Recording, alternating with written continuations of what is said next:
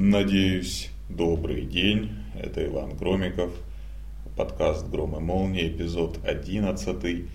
Э, сегодня предлагаю поговорить о, об Эвертоне, тем более, что Эвертон играл в последнем матче премьер-лиги, который состоялся на данный момент.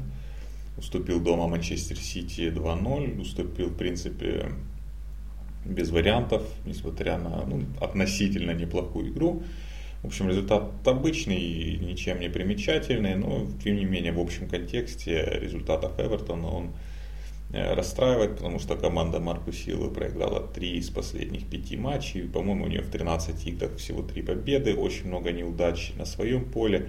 И в том числе были абсолютно позорные поражения. Вспомнить можно матч с Тоттенхэмом, проигранный дома 2-6 ну, либо вот недавний поединок э, Кубка Англии, в котором Эвертон уступил Милоулу. Милоулу, который, в общем, э, по-хорошему борется за выживание в чемпионшипе, уступил со счетом 3-2. Эм, тут вот какое дело, какое дело, что Эвертон, да, не, не оправдывает надежд, но я бы копал немножко глубже, я бы смотрел на картину немножко глобальнее. Вот на выходных там Джермейн Джинас, э, бывший футболист Тоттенхэма, э, сказал о том, что вот он смотрит на Эвертон, и он не может понять, он не может понять, что это за команда. Вот сейчас у Эвертона нет какой-то своей идентичности. Но проблема в том, что замечание даже самого Джинаса, оно по большому счету смешное, потому что он отталкивается от какой-то позиции, э, позиции того, что Эвертон это какая-то величина в английском футболе. Ну, не в историческом плане, а прямо сейчас, как будто во все предыдущие годы Эвертон отличал какой-то стиль, и мы точно представляем, э, в какой футбол должна и может играть эта команда, и какие перед ней стоят цели. Эвертон, в принципе, в последние годы был вот именно такой хаотичной командой, очень непредсказуемой, силовой, возможно, это вышло даже на новый уровень, но разница не принципиальна. Ты действительно не знаешь, чего ждать от Эвертона, но ты знаешь, что у Эвертона достаточно много хороших футболистов, которые позволят ему избежать любых проблем. даже сейчас команда Силвы, которая, в общем, проиграла уже 10 матчей из 26, это очень солидный показатель. У нее все равно теоретически есть шансы закончить на седьмом месте. Понятно, что с гораздо большим э, отставанием, чем это было у Эвертона Кума на несколько лет назад. Ну, э, не суть важно. И не близко к этому, к первой шестерке, даже относительно близко Эвертон не может подобраться, и скорее это расстояние становится только, э, только длиннее, только, только больше. Э, проблема в том, что вот в словах самого Джинаса, что сами медиа, сами эксперты, естественно, создают какой-то хайп вокруг Эвертона. Понятно, что это клуб с историей, понятно, что несколько лет назад его э, купил очень амбициозный э, предприниматель Фарад Машири, понятно, что сразу же появились какие-то глобальные цели о том, чтобы сделать Эвертон одним из больших клубов английских, э, седьмым большим клубом.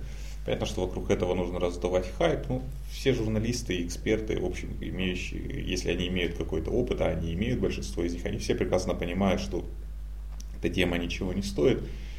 И что у Эвертона ну, нет никаких шансов вот прямо сейчас э, и с этим подходом, и даже с каким-то другим подходом Э, пробиться к этому числу. И дело здесь, числу ведущих клубов, и дело здесь не только там в Силве, дело там не только в э, главном скауте э, Мишеле Бранси, который уже там получил, кажется, должность одного из вице-президентов. Дело не только в Машире, дело не только в раздутой зарплатной ведомости, дело просто в том, что это сложно. У нас даже нет никаких живых примеров клубов вот в последние 20 лет, которые бы вот стабильно, стаби, очень мало таких примеров клубов, которые стабильно бы поддерживали э, свои позиции, вот, э, в, ну, если не в первой четверке, пятерке, я имею в виду клубы э, не топовые, не такие, не глобальные, то хотя бы где-то приблизительно рядом, недалеко. Таких примеров очень мало, мы о них немножко поговорим позже.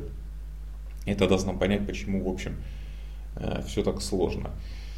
И почему э, хайп вокруг Эвертона раздувать не имеет смысла, и не имеет смысла вообще так серьезно и драматично оценивать эти неудачи э, нынешней команды и там подсчитывать, сколько они потратили денег и какая у них зарплатная ведомость. Ну, это, в общем, то же самое, что тот же Жинас в свое время сказал о э, Марку Силве, назвав его особенным тренером, после того, как он провел там 10 неплохих матчей во главе Уотфорда. То есть, ну, любят поднимать хайп в Англии вокруг ничего, хотя на самом деле никто сейчас не понимает не только, э, что из себя представляет Эвертон, но и что из себя объективно представляет Марко Сил. Этого никто не знает, я думаю, даже в Эвертоне этого никто не знает.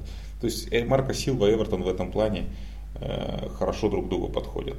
Хорошо друг другу подходят, потому что это какие-то такие дутые величины. И дело не в том, что Силва плохой тренер. Я, честно говоря, не знаю, хороший он тренер или плохой. Дело не в том, что он плохой тренер, или дело не в том, что Эвертон э, не имеет какого-то права просто претендовать на что-то большее, и что у него никогда не получится. Это дело не в этом, а дело в том, что сейчас из ничего, вокруг каких-то там небольших признаков, построена целая история, построена целая история и раздут э, большой хайп, серьезный. Так вот, Э, что касается Эвертона, э, смотреть нужно на эту ситуацию глобально. И дело не только здесь в политике э, клуба, хотя очевидно здесь тоже есть много недочетов. Машири приобрел Эвертон в 2016 году. Мы помним, что он тут же пригласил Рональда Кумана стать менеджером команды, и мы помним его мотивацию. Мотивация была такая, что нам сейчас, он уволил Роберта Мартинеса после двух очень посредственных сезонов, когда команда финишировала в середине таблицы, ничего особо не добивалась. Он уволил Мартинеса, э, назначил Кумана, и, в общем, подход там был такой, что в Ливерпуле, в Манчестере, вот в этом регионе у всех звездные тренеры, и, соответственно, и мы должны этому соответствовать. То есть, и когда владелец клуба и руководитель исходит от такой, из такой, такой мотивации, то вы понимаете, что здесь уже назревает определенная проблема, что он не понимает. Э, основа клуба закладывается, ну, это фундамент клуба, и на это уходит очень много лет. Очень много лет, если это не какие-то фантастические траты. Э, фундамент он не закладывал, он скорее такой полу-недофундамент пытался заложить какими-то использовать какие-то такие уже поверхностные нюансы. Во-первых, это был Куман, который достаточно хорошо работал в Саутгемптоне. А во-вторых, тогда в 2016 году пригласили Стива Волша, главного скаута Лестера. Лестер тогда стал чемпионом Англии. Волш был, э, безусловно, одним из ключевых персонажей э, в этом клубе. Благодаря его каким-то скаутским талантам, его связям, Лестер подписывал за небольшие деньги очень хороших футболистов. И этот пример Риада Мореза, наверное, здесь центровой. Ну, в общем, таким образом постепенно слепил команду. Хотя, опять же, дело было не только в Волше. Ну и, видимо, логика Машири была простая, что мы возьмем звездного тренера, звездного тренера, который к тому же голландец, который может э, какую-то, э, так сказать, привлекательную более-менее игру поставить команде. Хотя Куман один из таких более прагматичных, не дик адвокат, но все-таки более прагматичных голландских тренеров.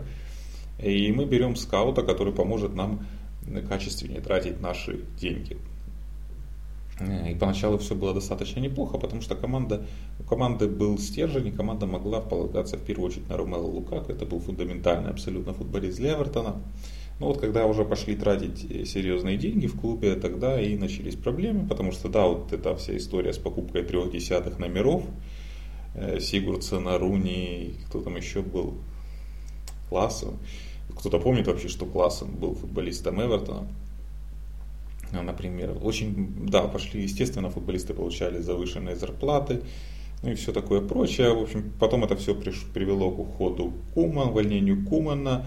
Был временно Сэм Алартайс менеджером Эвертона. Естественно, у него результаты были лучше, но он уже полагался на оборонительный футбол. На этом этапе, по крайней мере, он не собирался ничего особо менять пока ему не предоставили, пока бы ему не предоставили возможность перестроить команду и еще больше бюджет.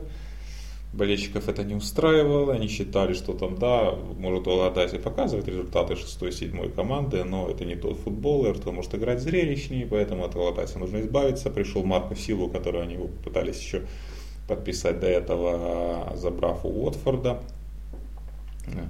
А и, что немаловажно, был уволен Волш, и на его место пришел Мишель Бранс, то есть еще одна такая, спустя всего два года, всего два года такая серьезная перестановка, не только очередной менеджер, но и новый э, руководитель скаутинга, скаутской службы. Нужно понимать, сколько Эвертон еще уже успел потратить деньги на отступные тренерам, да, Мартинесу, и Алардайсу и Куману. Точную сумму не назову, но она очень впечатляющая, не говоря уже о том, что Уотфорд до сих пор пытается отсудить у Эвертона деньги за то, что они э, в обход в обход клуба пытались переманить Марку Силу в прошлом сезоне. И Сила, собственно, сам был рад перейти опять после тех же 10 матчей в главе Уотфорда. Ну, это сейчас оставим все. Понятно, да, проблема Эвертона. Помимо, может быть, каких-то тренерских проблем, э, каких-то тренерских неверных решений, проблема Эвертона в том, что они потратили достаточно много денег, э, их тратили разные люди, под разных тренеров, разные уже спортивные директора. И, естественно, это создает такую хаотичную, хаотичную ситуацию в клубе. Э, плюс еще многие футболисты находятся, многие футболисты имеют завышенные зарплаты, и не факт, что эти футболисты этим зарплатам соответствуют. Мы понимаем, что когда в команде в клубе завышенные зарплаты, это не очень хорошо сказывается на атмосфере. Сейчас они пытаются избавиться от э, балласта, если так можно сказать, но это не так важно. Э, проблема в том, что это все иллюзия. Глобальная это иллюзия о том, что клуб может вот так взять и стать одним из ведущих в Англии. Иллюзия, в которую, судя по всему, верит Машири, но меня заставляет так считать тот факт, что он, вот эта его мотивация при назначении Куманы несколько лет назад. В эту иллюзию верит сам Машири. Возможно, они успокоятся со временем, возможно, они начнут действовать более э, рассудительно. Я этого не исключаю. Но это иллюзия. Почему это иллюзия? Ну вот возьмем последние 20 лет. Э, да, если у нас, сколько у нас вообще примеров, Э, клубов, примеров клубов, которые клубов не топового эшелона, которые бы могли стабильно занимать места, если не в там, зоне Лиги Чемпионов, но где-то поблизости. То есть вот быть, подпирать эти топовые клубы. Много ли у нас таких примеров? А при этом еще демонстрируя какой-то футбол. Там, много ли таких примеров? Да, есть команды, которые периодически выстрелят. Есть команды, которые периодически выстрелят. Но, как правило, эти же команды тут же на следующий сезон терпят э, серьезный крах. Самые яркие примеры это в последнее время это был Эвертон Роберто Мартинеса. Мы сейчас Лестер вообще не обсуждаем, это отдельная история. Эвертон Роберто Мартинеса и Вестхэм, э, Вестхэм Славана Билича. Какие примеры есть в последние 20 лет команд, которые бы держались на этом уровне более или менее несколько лет? Это в первую очередь Эвертон Дэвида Мойса, почему многие недооценивают работу Дэвида Мойса, и это Астон Вилла Мартина Унила. Оба прагматичных тренера, оба тренера, которые не э, менеджеры, да, в той роли они были менеджерами, оба менеджера, которые э, все-таки э, ну, которые ставят на прагматичный футбол, которые не будут пытаться развлекать публику, если они не видят для этого возможности, если они не настолько уверены в своей команде, если они не уверены в том, что у них играют по-настоящему высококлассные футболисты, а оборона уже в полном порядке, они не будут развлекать публику, поэтому они всегда будут отталкиваться от такого здорового прагматизма. Э, пример Дэвида Моиса, пожалуй, самый яркий. То есть сейчас Дэвида, Дэвида Моиса превратили в какого-то маргинала. Это, конечно, несправедливо, по крайней мере, по отношению к его работе в Эвертоне. Потому что Моис это тот менеджер, которому удавалось клуб, руководить клубом э, при очень скромном бюджете, очень скромном, ну там не мизерном, но достаточно скромном бюджете, несколько лет держать этот клуб вот вблизи э, топовых, э, топовых команд. Почему? Дело в том, что, э, ну, во-первых, многие не знают и не понимают, насколько была фундаментальная работа Моиса именно по поиску футболистов, потому по приглашению футболистов, по работа тоже с клубной академией, э, скаутинг. И ну, какой объем работы это проделался, и потому что клуб находился в таких хороших руках, и система была налажена. Да, от, были откаты какие-то в это, но он все равно возвращался так или иначе на те же позиции. На пятое место, не раз был в этом пятом, да, и четвертым был в 2005 году. Э, потому что работали э, с прицелом несколько лет, вели очень много игроков, и какие-то потери футболистов не так плохо сказывались на Эвертоне. Эвертон лучше других вкладывал свои средства, достаточно ограниченные, получал других футболистов и усиливал собственный состав, поддерживал на одном уровне. Это очень сложная работа, и она в принципе несовместима с какими-то романтическими идеями об игре в футбол. Вот это нужно очень хорошо понимать. Она несовместима просто потому, что у твоего клуба, если у него нет фантастического бюджета, он не сможет тягаться в этом плане с ведущими клубами страны. То есть, чтобы играть как Ливерпуль, чтобы играть как Манчестер Сити, Манчестер Юнайтед, Тоттенхэм, такие клубы тебе нужно иметь в топовых футболистов ну, практически на всех позициях. Если ты хочешь стабильно так играть, у тебя должна быть возможность этих футболистов заменять, у тебя должна быть возможность постоянно приглашать новых таких игроков. Это практически нереально. Поэтому команды, которые, опять же, вспоминаем Эвертон, Роберта Мартинеса, Вестхэм, э, Славена Билича, это команды, которые могли выстроить в рамках одного сезона, в рамках одного сезона, играя в какой-то более привлекательный футбол. Поддержать это на, на длинной дистанции в несколько сезонов, это практически нереально, если у тебя нет вот такого огромного бюджета, если у тебя э, нет, нет э, ресурсов и нет такого статуса у твоего клуба. И опять же, что объединяло вот хорошие сезоны Мартинеса в Эвертоне и Билича в Вестхэме – это то, что оба этих менеджера, оба этих тренера приходили на места, опять же, Моэса и место Сэма Лордайса в Вестхэме, людей, которые работали несколько лет, ну, в случае с Моэсом вообще 11 лет, которые работали несколько лет и закладывали очень приличный фундамент в этих клубах. Они приходили в команды, которых, ну, у них был хороший фундамент. Э, они умели обороняться, у них была хорошая, как говорят, рабочая этика, и тут же приходит тренер, который там дает там крайним защитникам чуть больше свободы, которому добавляет одного неплохого футболиста, там какую-то десятку э, в состав. И, естественно, на таком эмоциональном всплеске это все происходит очень э, качественно, ну так приятно глазу в первый сезон. Потом обязательно следует откат, и потом оказывается, что Мартинес уже не такой классный тренер, что Билич не такой классный тренер. Да, мы понимаем, насколько это сложно. Эвертон, что очевидно, хотел бы, э, хотел бы быть не только среди лучших, но и хотел бы быть э, среди лучших, демонстрируя более зрелищный футбол. Э, ну, тут тоже вот это известный миф, известный миф, как будто есть выбор. В принципе, все команды, которые идут в числе лучших, ну, 90% из них, даже больше, демонстрируют зрелищный футбол, просто потому что у них есть топ-футболисты топ-уровня. Ну, единицы команд, которые заставляют кого-то скучать, ну и в общем это в любом случае компенсируется их э, хорошими результатами.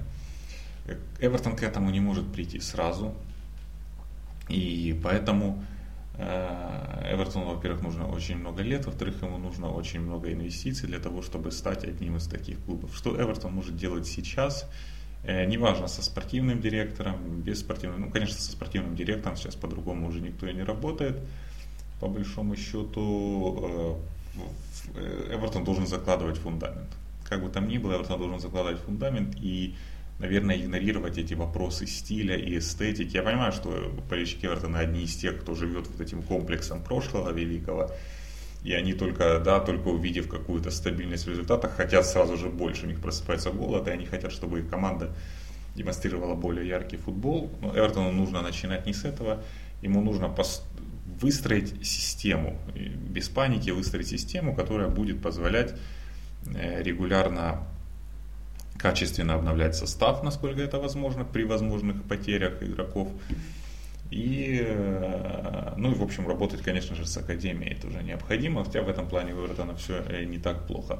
Вот над чем нужно работать Эвертона. Проблема Эвертона в том, что он работает немножко над другими вещами. С одной стороны, пытаются выстроить систему, с другой стороны, само желание пригласить Силву. Опять же, я не знаю, хороший он или плохой тренер.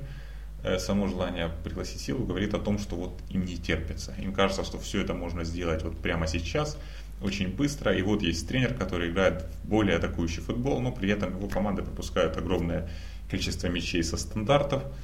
Э, при этом этот тренер не отработал ни одного сезона полного в английском чемпионате, чтобы можно было вообще оценивать как-то его достижения.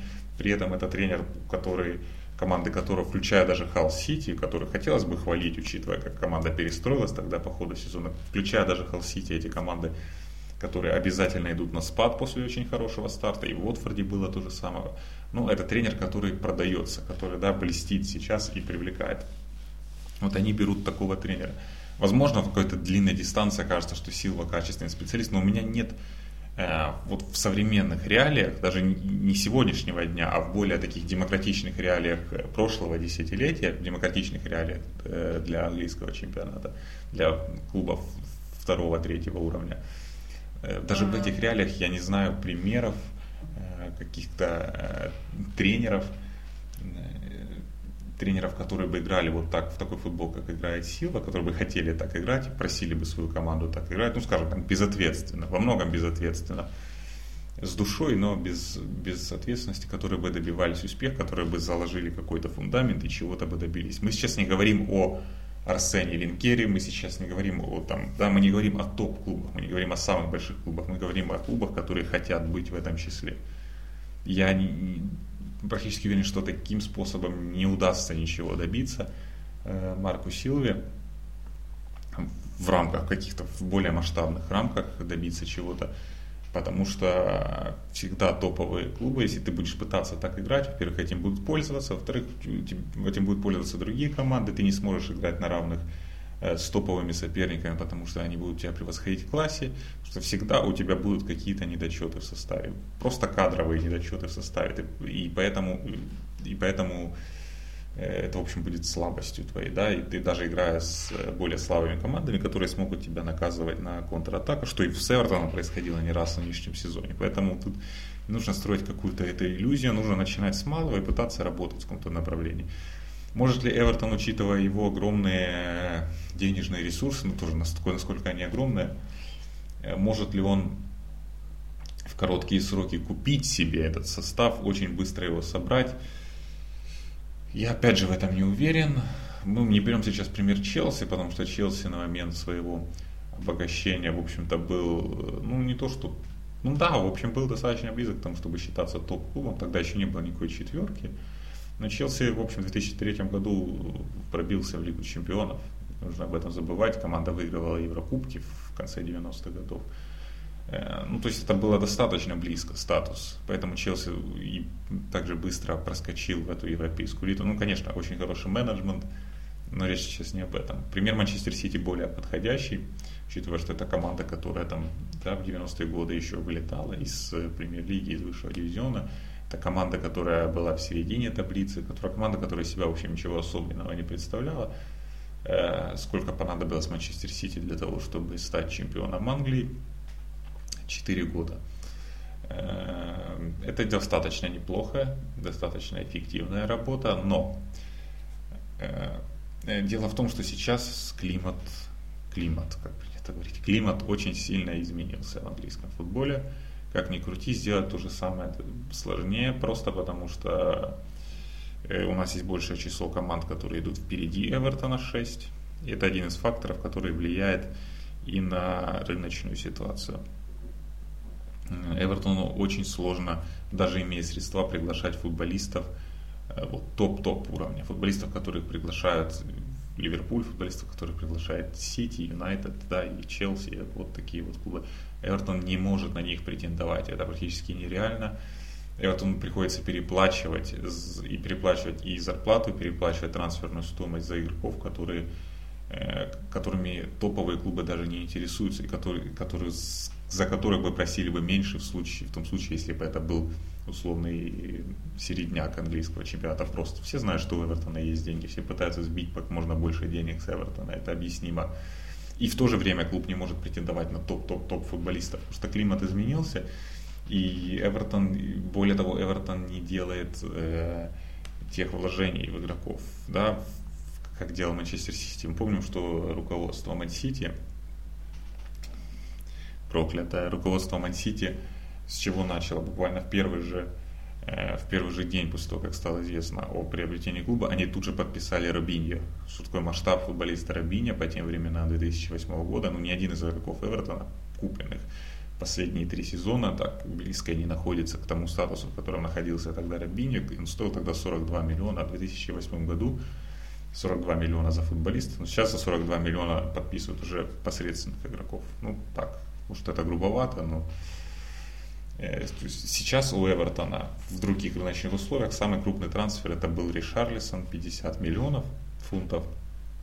Кто такой Ришарлисон? Да, при всем его потенциале и таланте, это футболист, которым не интересовался никто, кроме Эвертона. Ну, никто из топовых клубов английских не интересовался Ришарлисоном. Мы не знаем, какую зарплату получил Ришарлисон при этом. И это был футболист, которого было достаточно просто получить именно по этой причине. Ну, и по причине там связи с силой, но это все такое уже. Я не удивлюсь, если они какие-то по агентским темам они там пересекаются. Вот. Или возьмет Гилфи Сигурдсона, это второй самый крупный трансфер Эвертона. Хороший футболист, хороший, но футболист, который не интересуется топовой английские команды. Там есть свои причины для этого, но вот они не считают, что это их уровень. Эвертон такого игрока может забрать. Но при этом ему еще нужно будет как можно более большую зарплату ему предложить, потому что придет агент того же Сигурсона, придет агент Ришарлисона и скажет, что у меня есть Китай, у меня есть Китай, и там вот такие вот деньги. А это билист, да, билист английской премьер-лиги, звезды второго ранга, Ришарлисон, Сигурдсон, там, не знаю, э, кто, кто-нибудь вот такой. То есть э, Эвертон, естественно, пытается подписать вот такой билист. Э, ну, а те подписывают игроков самого первого ранга. То есть и Эвертон не может пробиться в эту лигу, только если он будет платить еще больше. То есть какие-то совершенно сумасшедшие деньги. И начнет вот так пробивать, проламывать стену, как Манчестер Сити делал э, с Рабинью. И вспомню, Манчестер Сити в 2010 году подписывал Яя Туре. Да, я понимаю, Яя Туре 10 лет назад не считался такой звездой футбольной, какой он стал уже в Англии, и в Барселоне его никто не считал вот, ключевым центровым футболистом, ну, несмотря на позицию ключевым футболистом, но тем не менее. Разве можно сравнить масштаб Яя Туре, к примеру, с э, масштабом, масштабом кого Эвертон подписал в Барселоне? Еремина и Лука Дини. Ну, ну да, да, да, вы понимаете, э, в чем дело. Поэтому здесь в этом плане климат изменился, и Эвертон в реалиях нынешнего климата, более того, не делает того, что делал тогда Манчестер Сити. Тебе столько предложений нужно перебить по футболистам, если ты хочешь подписать вот самые сливки. Самые сливки. А если кто-то из твоих игроков, как тот же Ришарлисон, внезапно окажется, что вот этот игрок уже топ-топ уровня, то удержать его будет очень сложно. Как и найти ему замену потом адекватную. Очень, очень, очень сложно все это э, для, для Эвертона, поэтому ну, нужно принимать ситуацию такой, какой она есть. Можно работать с Силвой, можно посмотреть, что получится у него. Но не стоит разводить какой-то хайп. Эвертон уже много лет ну, не является чем-то, он не является никакой, никаким брендом, у него не трейдмаркой какой-то, который который вот что вот с Эвертоном ассоциируется такой-то футбол, или мы привыкли видеть Эвертон на тех-то позициях, Эвертон должен быть там-то, там-то. Нет, Эвертон был на совершенно разных позициях в последние годы, играл совершенно по-разному. Ему еще нужно нащупать э, не то, не то, что свой стиль, а стиль уже можно будет говорить потом. Ему сначала нужно нормально выставить структуру, нормально при, принять свое положение здесь и сейчас, понять, что у нас много-много-много лет еще должно пройти для того, чтобы из течения обстоятельств какое-то должно случиться, чтобы мы были в числе элиты. Потому что перебить э, деньгами сейчас не топовые клубы, перебить деньгами Китай, чтобы получить себе лучших, лучших футболистов, это, э, это очень и очень сложно. Эвертон не находится там, несмотря на то, что он э, там, в нынешнем столетии добивался лучших результатов, чем Манчестер Сити до, своего, до своей продажи. Тем не менее, он не находится сейчас там, где находился Манчестер Сити через три года после прихода э, шейха Мансура. Да, в Манчестер Сити в 2011 э, с чего там начинал Манчестер Сити в 2009 году подписывал Карлоса Тевеса у Манчестер Юнайтед. Вообще думайте сейчас, да, в это все. Это представить, чтобы сейчас Эвертон подписал одного из футболистов э, Ливерпуля, ведущих. Чтобы он подписал, условно, Роберто Фермино сейчас, перебил бы деньгами. Ну, гипотетически представляю. В 2011 году в Сити еще не был чемпионом, подписывал Серхио Агуэро. Кто сейчас из нападающих в чемпионате Испании, к примеру, да, вот того же уровня, что и Агуэро на тот момент, того же потенциала. Есть какие-то шансы, что этот футболист вот, условного масштаба Агуэра сейчас окажется в Эвертоне. Ну, это просто смехотворно. Мы, ну, нужно это понять, и не нужно раздувать хайп на там там, где нет для него никаких оснований. Эвертон находится там, где он находится, это его реальное место, реальная его позиция, он не сделал ничего такого, чтобы заставляло считать его большой силой и требовать от него показаться в первой шестерке там, или быть где-то очень близко. Ну, в плане отставания в очках. Поэтому, в общем, не стоит раздавать хайп, не стоит вестись на это все, не стоит вестись на это все. Каким будет Эвертон, ну, в ближайшие годы посмотрим. Еще много чего может измениться, не факт, что Сила останется менеджером. Возможно, разочаруются в нем, понимая, что можно и, по поводу него хайп был преувеличен.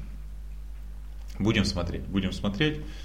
Э, так или иначе, это интересно в контексте просто развития клуба развития клуба. Не, ну, не стоит здесь искать каких-то большие смыслы придумывать э, Эвертону и требовать от него чего-то выдающегося. Ну что ж, это был Иван Громиков, подкаст «Гром и молнии». Ну все, пока.